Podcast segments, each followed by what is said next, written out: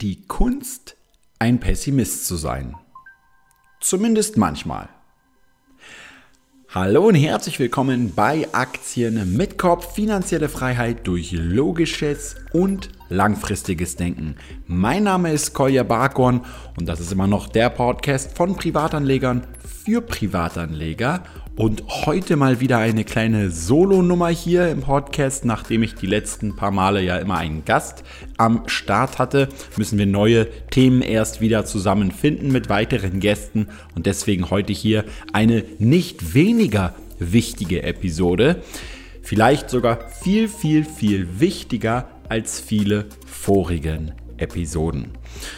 Es geht heute um die Kunst, ein Pessimist zu sein. Das Ganze hat nichts mit dem Buch zu tun, Die Kunst, ein Egoist zu sein, ein sehr, sehr, sehr lesenswertes Buch von Josef Kirchner, sondern es ist einfach nur ein, eine Art Podcast-Titel, den ich davon adaptiert habe. Und jetzt bist du vielleicht erstmal so ein bisschen geschockt, so, weil du mich irgendwie eher so als den totalen Optimisten kennst, der immer Ja sagt zum Leben, der immer eine positive Grundhaltung hat und jetzt auf einmal komme ich mit pessimistischem Denken. Was meine ich damit? Nun ja, ich will dir im heutigen Podcast mal genau definieren, was eigentlich Pessimismus ist. Dann will ich, was diese Frage betrifft, was kann eigentlich schiefgehen in Bezug auf mein Geld, in Bezug auf meine Investments, in Bezug auf andere Lebensbereiche einfach dir zeigen, wie man durch diese Frage vollkommen unemotional, also rein technisch die Frage stellt, was kann eigentlich schiefgehen und welche Vorteile man dadurch gewinnen kann. Wie man sich dadurch einerseits mentale Anker schaffen kann im Kopf, die einem nämlich genau dann, wenn es dann mal schief läuft, helfen weiterzumachen und aber auch richtig reale Anker im Alltag zu finden und zu setzen, die einen einfach absichern gegen einen Verlust oder zumindest einen Verlust abzuschwächen. Sei es ein persönlicher Verlust, sei es der Verlust an der Börse. Und ich ziehe hier auch einen ganz, ganz, ganz großen Unterschied zwischen so einer Art Absicherung, die wir ja mit äh, Hilfe von äh, verschiedenen Finanzinstrumenten an der Börse ähm, äh, erzielen können. Das heißt, dass wir uns zum Beispiel mit einer Short-Position unser Depot absichern gegen zu hohe Volatilität, weil diese kommen immer mit einem hohen Preis. Ja, das heißt, diese Absicherung, ähm, die wir dann, mit dem wir versuchen, unser Depot abzusichern, die kosten einfach Rendite. Die Absicherung, von denen ich spreche, nämlich das pessimistische Denken, die kosten eigentlich überhaupt keine Rendite. Das heißt, die geben dir mehr Optionen, als wenn du den Optimismus benutzt, wenn du dir einfach die Frage regelmäßig auch stellst, was schiefgehen kann, ohne dass du deswegen auf irgendwas verzichten musst, wenn du ab und zu pessimistisch bist. Und das ist deswegen der ganz wichtige Punkt, den ich am Anfang hier mal auch aus meinem eigenen Leben hier mit dir teilen wollte, ist, dass ich von Grund auf ein absoluter, hundertprozentiger Optimist bin.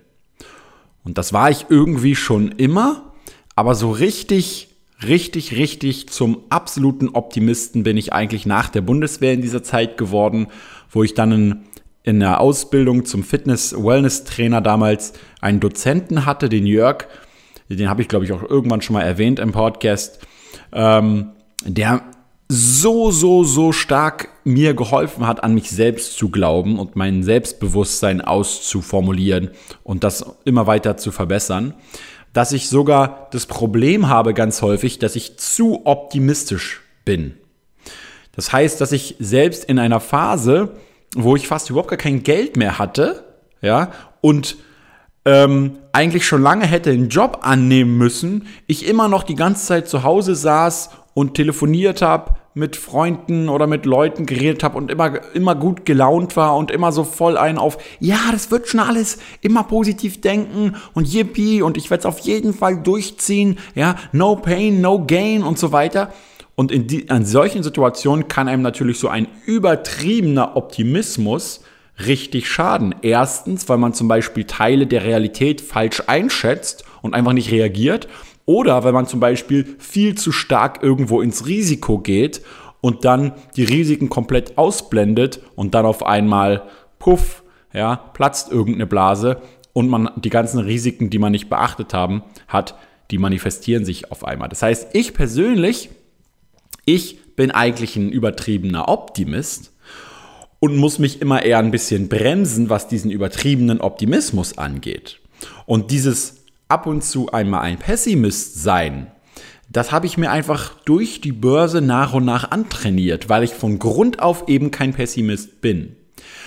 Und wie passt das jetzt zusammen? Nun ja, ich sehe es nicht so, dass ich einfach meine sonst 100% optimistische Lebenseinstellungen jetzt irgendwie reduziere. Also, dass ich jetzt einfach sage, okay, ich bin jetzt einfach mal, was so die alltägliche Grundhaltung allem gegenüber angeht, einfach mal weniger optimistisch. Das ist es nicht sondern was es ist, ist, dass ich zu meinem hundertprozentigen Optimismus, den ich immer habe, einfach ab und zu mal kurz für eine ganz ja, ähm, begrenzte Zeit so eine Art pessimistische Brille aufsetze, okay? Und dann die ganze Welt und alles, was ich gerade mache, für 10, für 15 Minuten mal mit einem pessimistischen Weltbild sehe und gucke, was könnte eigentlich bei dieser Idee, die ich gerade umsetze, bei diesem Investment, ja, beim Auswandern, beim neuen Geschäft, was könnte eigentlich alles schiefgehen? Und dann, wenn ich jetzt wenn ich dann die Risiken mir zum Beispiel aufgeschrieben und bewusst gemacht habe und da auf einmal kommen dann ganz neue Ideen und ganz andere Risiken zum Vorschein, die ich in meinem optimistischen Schwall von Emotionen gar nicht mitbekommen habe, die kann ich mir einfach aufschreiben und wenn ich sie dann weiß und verankert habe, dann kann ich zurückswitchen und kann mit meinem normalen Optimismus daran gehen und handeln, so dass ich eben diese ganzen Dinge, die passieren können, möglichst erst gar nicht eintreffe. Das heißt, für mich sind Optimismus und Pessimismus wie Werkzeuge geworden, die ich relativ unemotional sehe und wo ich mal das eine anwende und mal das andere anwende. Und dann kann einem der Pessimist, oh, dann kann einem der Pessimist, was ist denn jetzt los? Ich habe doch eigentlich schon Kaffee getrunken. Dann kann einem der Pessimismus wirklich helfen. Nochmal kurze Definition, die wir auf Wikipedia finden.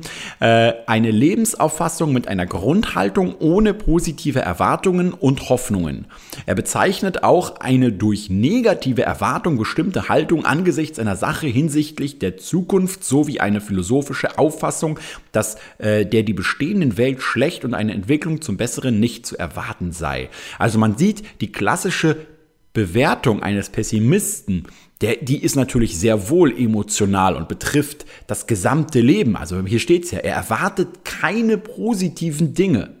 Das heißt, das, was ich jetzt mit Pessimismus meine, ist nur eine eingeschränkte, zeitlich begrenzte Form von diesem Pessimismus.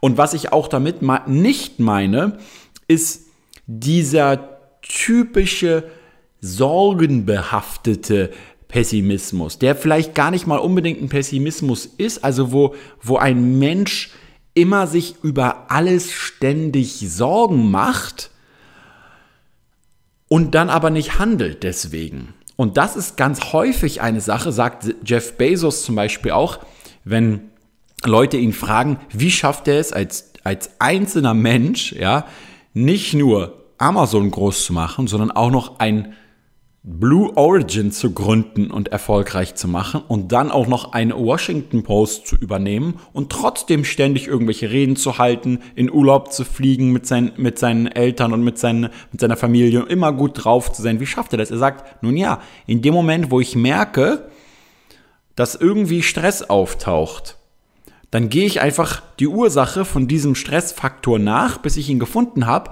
und dann handle ich sofort.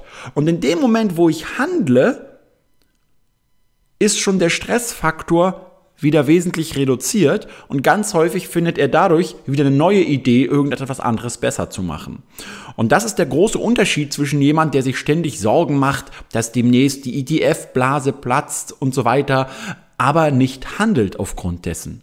Und deswegen darf man das auf keinen Fall vergleichen, diesen sorgenvollen Zustand und einfach diesen ganz rationalen Pessimismus, der nur dazu dient, dir Möglichkeiten in deinem eigenen Denken aufzuzeigen, dass du falsch liegst oder dass du etwas nicht beachtet hast, um dann ganz strukturiert und konkret Handlungen zu treffen, um davon zu profitieren. Das heißt, Pessimismus ist einfach nur ein Werkzeug, welches du dir bedienen kannst, um erfolgreicher zu leben und wieder mehr Optimismus zu haben. Das ist die Art und Weise, wie ich da rangehe und meine Erklärung dafür. Ja, und jetzt, damit es nicht äh, zu philosophisch jetzt wird, einfach mal ein paar simple, konkrete Beispiele, wie ich Pessimismus im Alltag immer mal wieder anwende, um ähm, ja, mein Leben besser zu gestalten. Vielleicht noch die, die, die, die lustige, äh, der lustige Satz hier, dass ich lustigerweise erst dann zum Pessimisten geworden bin, ab und zu, als ich angefangen habe oder als ich richtig erfolgreich geworden bin, jetzt wo, wo ich immer wirklich merken kann, wie es immer besser und besser und besser läuft und dann natürlich auf einmal man auch mehr zu verlieren hat wieder, dass man deswegen vielleicht auch ab und zu auf diese pessimistischen Gedanken kommt. Und früher, wo ich zwar nichts hatte, aber eben auch nichts zu verlieren hatte, gab es ja eigentlich gar keinen Grund, ein Pessimist zu sein, weil man hatte ja eigentlich sowieso nichts zu verlieren. Also bleibt ihm gar nichts anderes übrig, außer optimistisch zu sein. Das ist also auch vielleicht ein interessanter Zusammenhang, warum ich angefangen habe, auch Pessimist zu sein. Aber es spielt eigentlich gar nicht so eine wichtige Rolle. Man kann sich hier stundenlang mit irgendwelchen Psychologen äh, darüber unterhalten, was jetzt genau die Ursache dafür ist. Das hat mich noch nie interessiert. Was mich viel mehr interessiert, ist, wie wende ich es im praktischen Alltag an. Und zwar gehen wir doch mal auf den simplen, einfachen Faktor Verkehr ein. Ich bin hier auf Mallorca und jetzt ähm, kommt die Saison. Das, und das ist ein extremer Unterschied zum Rest des Jahres hier, wenn man hier lebt. Das heißt, die Saison, die geht so, dieses Jahr ging sie schon Mitte Mai los, normalerweise so Ende Mai, Anfang Juni und geht dann so bis Ende August, manchmal Mitte September. Und was bedeutet das? Das bedeutet, dass auf einmal insgesamt, natürlich nicht zur selben Zeit, aber insgesamt dieses Jahr circa 10 Millionen Touristen auf diese Insel kommen werden. Normalerweise, keine Ahnung, ich glaube, Palma hat 400.000 Einwohner oder so. Im Rest von Mallorca gibt es auch noch insgesamt vielleicht ein paar hunderttausend. Das heißt, die Menge an Leuten, die insgesamt diese Insel hier einmal jetzt besuchen und dann wieder verlassen, ist das Zehnfache von der Menge an Menschen, die normalerweise hier wohnt. Und das bringt natürlich alle möglichen äh, Chancen, ähm, aber auch Risiken mit sich. Und eine will ich dir jetzt zum Beispiel sagen. Diese Insel ist ja auch eine sehr beliebte Insel für Briten.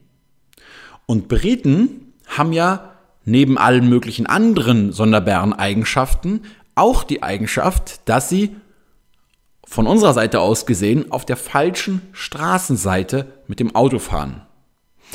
Also auf der linken Seite. Und jetzt ist es so, dass es mir schon zweimal hier passiert, dass ich ganz normal mit dem Auto hier die Straße lang fahre und auf einmal mitten vor mir ein Auto kommt, welches direkt mir entgegenfährt und ich gerade noch bremsen oder rumreisen, rumreißen kann auf die linke Seite, ja, also von mir auf meiner Fahrerseite auf die linke Seite und Glück habe, dass genau in dem Moment kein anderer noch rechts auf der Seite entgegenkommt. Und warum?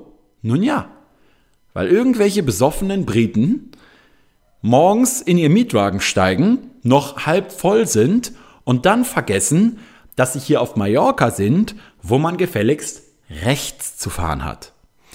So, und dieser Pessimismus hat mich eben dazu gebracht, zu überlegen, wenn es jetzt schon zweimal passiert ist, ist es eigentlich nur eine Wahrscheinlichkeit, bis man irgendwann mal hier auf der Insel während der Saison einen Unfall hat. Oder es könnte auf jeden Fall passieren, die Wahrscheinlichkeit ist höher. Und das hat allgemein jetzt nicht dazu geführt, dass ich irgendwie ein fettes Warnschild an mein Auto gemacht hat, hier für alle Tommys, bitte beachtet mal, dass ihr auf der richtigen Seite fahrt oder so. Es hat einfach nur dazu geführt, dass ich auf Autobahnen, auf den schnelleren Straßen hier und so weiter wesentlich langsamer fahre und immer auf der Hut bin, was das angeht, als wenn ich, ähm, als ich das noch nicht äh, diesen pessimistischen Gedanken hatte und noch nicht diese Erfahrung gemacht habe. Das heißt, 120 darf man hier auf der Autobahn fahren. Ich verlocker meine 90 bis 100. Natürlich mache ich mir nicht Angst beim Autofahren. Ja, das kann, glaube ich, auch äh, dann schlecht ausgehen, wenn man zu ängstlich irgendwie Auto fährt. Aber einfach dieser Gedanke daran, dass auch was schief gehen kann beim Autofahren, hat einfach allgemein dazu geführt, okay, das Autofahren ist eigentlich das, wenn man den gesamten Alltag betrachtet, für einen Büromenschen, wie die meisten von uns sind, ist das Autofahren eigentlich so, so ziemlich das Unsicherste, was man im Alltag so ungefähr macht. Und deswegen sollte man genau hier doch die Risiken minimieren. Ja? Dann kommen wir mal zu einem anderen Beispiel. Das war so ein ganz realer Anker. Ja? Jetzt kommen wir mal zu einem mentalen Anker, die ich vorher angesprochen hatte. Und zwar im Bezug auf die Börse. Und all das, was an der Börse halt schiefgehen kann. Und ich wiederhole das immer und immer wieder, auch in den Kolja investiert Videos auf meinem zweiten YouTube-Kanal, wo ich ja immer meine Investments zeige. Und wenn ich hier jetzt gerade ähm, am Computer ähm, noch meine Portfolio-Performance-Software aufmache äh, und mir anschaue, wie im Prinzip gerade jetzt im Mai, auch im April, im Prinzip jeden Monat ähm, die Kursgewinne nach oben gehen und nach oben gehen, also 1000, 2000 Euro äh, im Mai, fast nur an ausschließlich Kursgewinn, im anderen Depot genauso, also überall sprießen und sprudeln die Dividenden und Kursgewinne und es wird mehr und mehr investiert. Und das ist natürlich allgemein erstmal so ein ziemlich ekstasischer Zustand. Ich meine, man, man, man, viele Leute, die das zum ersten Mal äh, mitmachen als Anfänger. Ich kenne das ja schon etwas länger jetzt auch, aber die das zum ersten Mal mitmachen, die bekommen dann auf einmal so ganz sonderbare Gedanken. Also ihr kennt das vielleicht, man auf einmal denkt man so, also ich, ich sitze jetzt hier, ja, und ich gucke da aufs Depot und auf einmal ist es da irgendwie so viel mehr wert. Also warum arbeite ich eigentlich überhaupt noch? Ich meine, man kann ja durch reines Sitzen und Investieren Geld verdienen, ja. Und man kommt zu all diesen lustigen Milchmädchenrechnungen und Gedankenspielen und äh, Tagträumen. Und genau in dem Moment, ja, setzt du einfach kurz mal die pessimistische Brille auf und sagst dir, okay, was ist denn, wenn es jetzt genau mit der gleichen Geschwindigkeit oder sogar mit der doppelten Geschwindigkeit, was auch real sehr häufig der Fall ist, weil Kurse nämlich sehr häufig viel schneller fallen, als sie steigen, dann hast du auf einmal so ein mentales Experiment gemacht, wo du merkst, okay, nehmen wir mal an, das Depot halbiert sich oder sogar schrumpft auf nur noch 25 Prozent von dem jetzigen Ausgangswert. Und dann hast du einfach mal dir so kurz klar gemacht, dass all das, was du dir vorher an Milchmädchenrechnungen und so weiter zusammengeträumt hast, einfach nur Schwachsinn ist. Weil du einfach eine Momentaufnahme, so eine Instant History Bias oder Recency Bias hast, wo du denkst, nur weil es jetzt gerade in den letzten Tagen oder in den letzten Monaten so abgelaufen ist mit dem Aktienmarkt und wir alle hier Renditen von 20 oder 30 Prozent pro Jahr gemacht haben, dass es deswegen so weitergeht. Und so ein mentaler Anker kann extrem wertvoll sein, weil ich stelle mir dann wirklich, und in der Zeit, wo ich auch diese pessimistische Brille dann aufhabe, spiele ich das sogar noch ein bisschen weiter nach vorne in die Zukunft und, überlege mir so, stellt euch mal die Leute vor, die irgendwie in zwei, drei Jahren oder in vier Jahren vielleicht an die Börse kommen und dann irgendwie investieren, weil sie gehört haben oder äh, dass es eine, eine, interessante Sache ist oder sie haben vielleicht ein Buch geschenkt bekommen ähm, von ihrem Freund, äh, der, das souveräne Investieren von Gerd Kommer und dann fangen sie an zu investieren und dann investieren sie ihr erstes Geld und nach einem Jahr haben sie minus 12 Prozent, ja. Und sie denken so, na jo, das ist ja normal, ja, also das habe ich ja gelesen und gelernt, so soll es halt, also so ist es halt ab, ab, ab und zu, da muss man einfach durch und investieren sie einfach weiter. Im zweiten Jahr minus 20 Prozent. Und dann kann ich dir schon sagen, dass die meisten Anfänger, die einmal investieren und dann nach zwei Jahren mit Verlust immer noch ganz normal weiter investieren, auf jeden Fall die Ausnahme sind. Und wenn man das jetzt mal einfach durchspielt und sich überlegt, okay, was kann alles schiefgehen? Nun ja, es kann jetzt ein Crash kommen oder mal eine Korrektur bis zu 20, 25 Prozent. Ja, das wäre dann schon für viele Leute ein dramatischer Schlag mal. Das haben wir ja auch 2015 im DAX erlebt, wie, auf, wie es auf einmal, ich glaube, der DAX ist bis auf 8900 Punkte oder so, der äh, Performance Index runtergegangen. Und jetzt mach doch mal das Experiment, dass du sagst, naja, das war doch noch nichts. Stell dir doch erstmal vor, wie krass das sein muss, wenn darauf ein drei oder vier Jahre andauernder Bärenmarkt einsetzt. Vier Jahre lang, jedes Jahr weiter investieren. Immer schön diszipliniert weiter Geld ansparen, dann dieses Geld in immer weiter fallende Kurse einfach weiter investieren. Der Wertpapiersparplan, der immer weniger und weniger wert wird, wird natürlich trotzdem immer weiter befüllt und befüllt. Und während du investierst und die ganzen roten Zahlen siehst und alle deine Kollegen schon lange äh, dich irgendwie in, in die Klapse einliefern wollen und, dein, und dein, deine ganzen evolutionären Instinkte dir sagen so, hey, hör auf, was machst du da? Du verbrennst dein ganzes Geld. Ja? Und das kannst du dir einfach mal für zehn Minuten lang schön visualisieren und dann hast du für die nächste Zeit, falls es mal irgendwann passiert, einen guten mentalen Anker geschaffen, weil du einfach mal pessimistisch gedacht hast und ein ganz anderes Werkzeug benutzt hast als das, was man normalerweise immer hört von wegen denke positiv, alles wird toll, du musst nur an dich glauben und bla bla bla bla bla. Ein nächster ganz ähm, mentaler Anker, aber auch ein eher, nein, eigentlich so eine Mischung, aber vor allem eigentlich wirklich ein ganz realer Anker ist ähm, das Thema gewesen beim Auswandern, ja, zu welcher Bank gehen wir denn? Das heißt, natürlich ist auch alles immer mit ein bisschen Wissen äh, hier ähm, verknüpft. Ähm, du kannst dir ganz häufig, wenn du jetzt zum Beispiel auswandern willst und du überlegst dir, hm, bei was für einer Bank soll ich eigentlich meinen Konto einrichten. Dann kannst du dir natürlich als erstes, und genau das habe ich natürlich damals auch gemacht, angucken, ja, was gibt es denn für Banken an der Börse? Wie gut sind die kapitalisiert? Ja, wie lange gibt es die Banken schon? Wie lange zahlen die zum Beispiel Dividenden? Ja, gerade Finanzwerte und so weiter zahlen ja eigentlich immer Dividenden. Dann kann man sich angucken, wie solide ist das abgelaufen und so weiter. Und dann, wenn man jetzt also gerade so voll in diesem ganzen Einwanderer- ähm, Feeling ist, da gibt es sogar noch ein Video auf meinem Kolja Barkon-Kanal, den ich ja damals umbenannt habe von meinem Fitness-Kanal. Da gibt es sogar noch ein Video, müsstet, falls ihr, falls ihr Lust habt, das zu. Obwohl, ich, ich verlinke es euch mal hier unterm, unterm Podcast noch. Da sieht man nämlich meine Stimmung, wie wir in Valencia an der, Fähre, an der Fähre ankommen und ich einfach nur voll am Party machen bin und voll in so einem, fast schon in so einem Drogenzustand war. Wir, wir sind zwei Tage lang komplett durchgefahren von Berlin bis Valencia und ich war einfach nur noch happy und war so geflasht, ja. Und in diesem Allgeme in dieser allgemeinen Begeisterung, neue Wohnung suchen, geiles Wetter und auf einmal, man hat so dieses, das ist so ein, vor allem die ersten paar Wochen, wenn man so lebt hier auf der Insel, ist es alles wie so ein großer Traum. Du stehst morgens auf, läufst in der Wohnung runter, siehst das Meer vor dir und, und kannst es einfach nicht fassen. Das ist also so ungefähr wie damals die Entdecker in, in Amerika angekommen sind äh, und, und irgendwie so begeistert waren, sich eine neue Existenz aufzubauen, ja.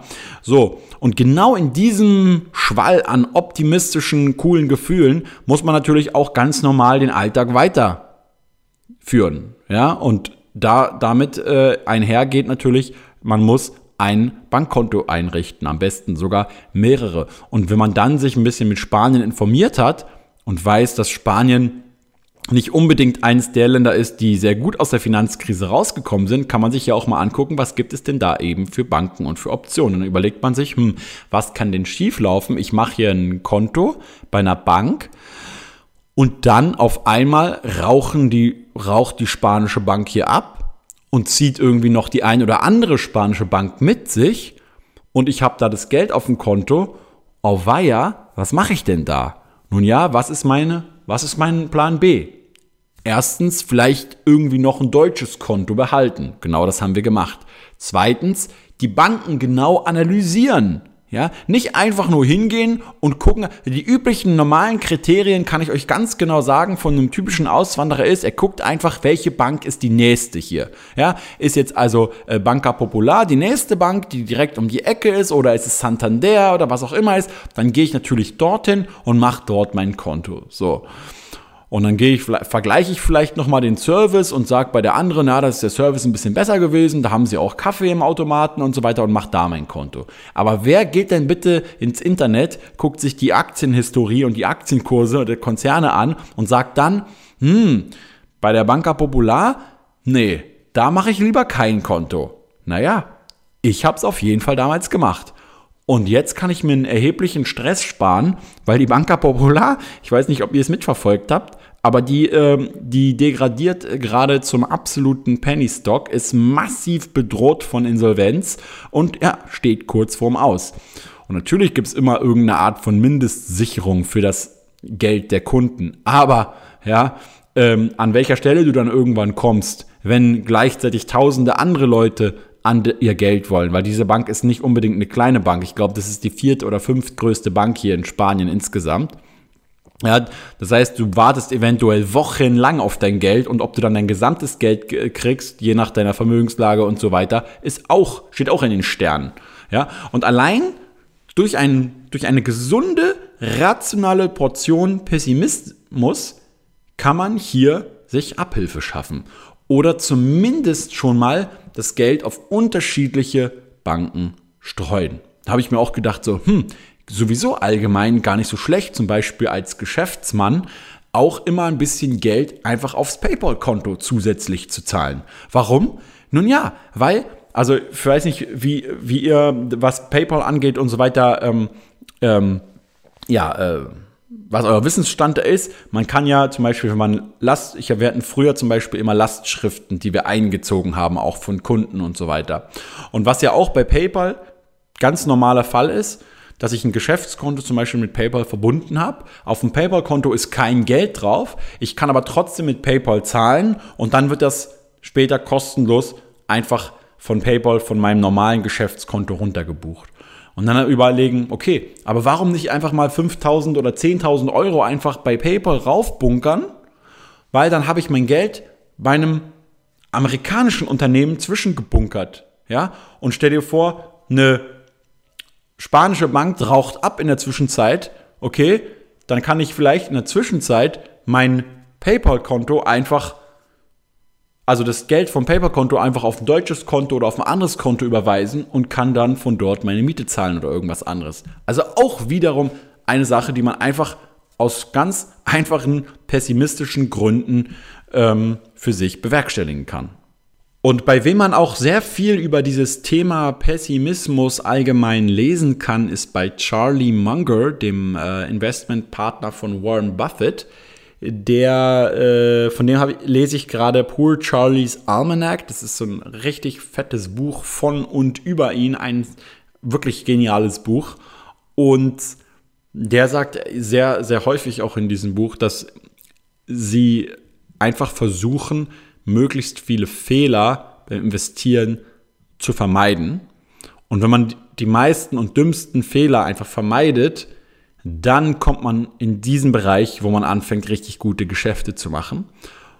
Und ganz viele Leute, die er in seinem Kreis irgendwo kennt, die er irgendwo äh, Management hört, wie sie reden über, die, über ihr Business und wie sie ihre langfristigen Visionen formulieren, er immer sich instinktiv denkt, weia, die werden halt richtig den Karren an die Wand fahren, weil sie total optimistisch sind. Und jeder Startup-Gründer denkt, sein eigenes Startup wird das erfolgreichste, was es jemals irgendwie gegeben hat. Und keiner beachtet dadurch die Risiken oder vernachlässigt diese Risiken oder blendet sie aus. Es ist ja auch eine Sache, die an der Börse immer wieder vorkommt, wenn man sich die ganzen einzelnen Blasen und Geschichten und so weiter davon anguckt. Grundsätzlich Pessimismus kann einem auch direkt bei den Investitionsentscheidungen bei der Asset Allocation helfen. Dass man sich also, das hatte ich ja schon mal erwähnt, dass man zum Beispiel sagt, okay, welches aus dem Unternehmen, welches Unternehmen aus dem DAX äh, möchte ich investieren. Das ist der konventionelle Weg. Und andere sagen sich jetzt, okay, ich mache jetzt mal, ich drehe das Ganze einfach mal um und denke mal pessimistisch und sage mal einfach, okay, welche zehn oder welche Top drei Unternehmen aus dem DAX werden in den nächsten zehn Jahren pleite gehen und wird es nicht mehr geben und warum?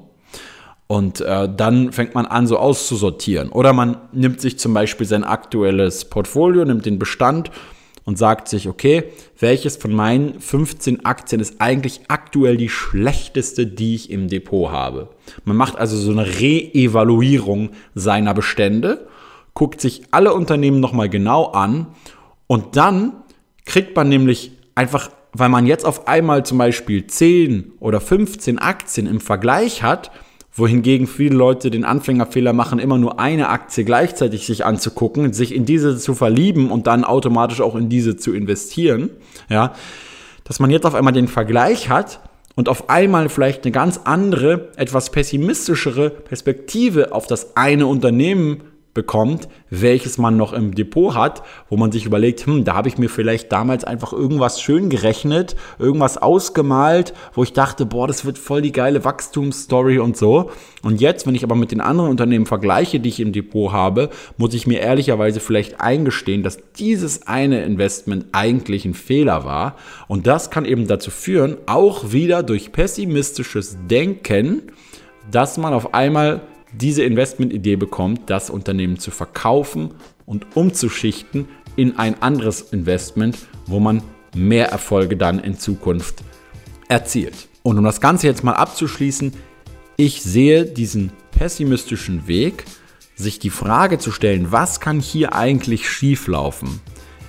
Das bringt mir persönlich extrem viel bei der Evaluierung von Geschäftsberichten, aber auch von eigenen Geschäftsideen dass ich mir zum Beispiel auch immer wieder bei Geschäftsideen sage, okay, wie viel Kapital brauche ich da, um das umzusetzen? Und wenn ich merke, ich brauche da mehr Kapital, als ich an verhältnismäßiger Rendite erwirtschaften kann, und was kann zum Beispiel schiefgehen, wenn wir jetzt irgendwie dafür Schulden aufnehmen, dann kann ich schon von Anfang an ganz viele Sachen ausschließen, weil ich einmal diesen pessimistischen Weg im Kopf durchgegangen bin und kann mir einfach die Rosinen rauspicken und mich nur auf die einigen wenigen Sachen konzentrieren, die wirklich auch nicht nur wirklich lukrativ sein können, sondern gleichzeitig auch weniger Risiken haben. Und das ist deswegen einfach nur ein Werkzeug. Mir hilft es extrem viel. Versuche es mal aus. Sei einfach mal ein Pessimist zwischendurch, aber denk dran, es geht nicht darum, das als Grundhaltung jetzt fürs gesamte Leben zu etablieren, sondern es einfach nur zwischendurch einfach einzusetzen und dann dadurch neue Ideen, neue Anreize zu bekommen, die wieder zu neuen Handlungen führen, damit du eben am Ende wirklich optimistisch auch sein kannst, weil du richtig gut gewappnet bist. Das war's für heute. Schönen Dank an die Börse Stuttgart, meinen Sponsor für diesen Podcast. Schaut euch nochmal das Video an, wie ich hier damals in Malle angekommen bin. Ich werde es mir auf jeden Fall gleich nochmal anschauen. Und ansonsten wünsche ich euch auf jeden Fall rationale Grüße und bis nächsten Montag. Ciao.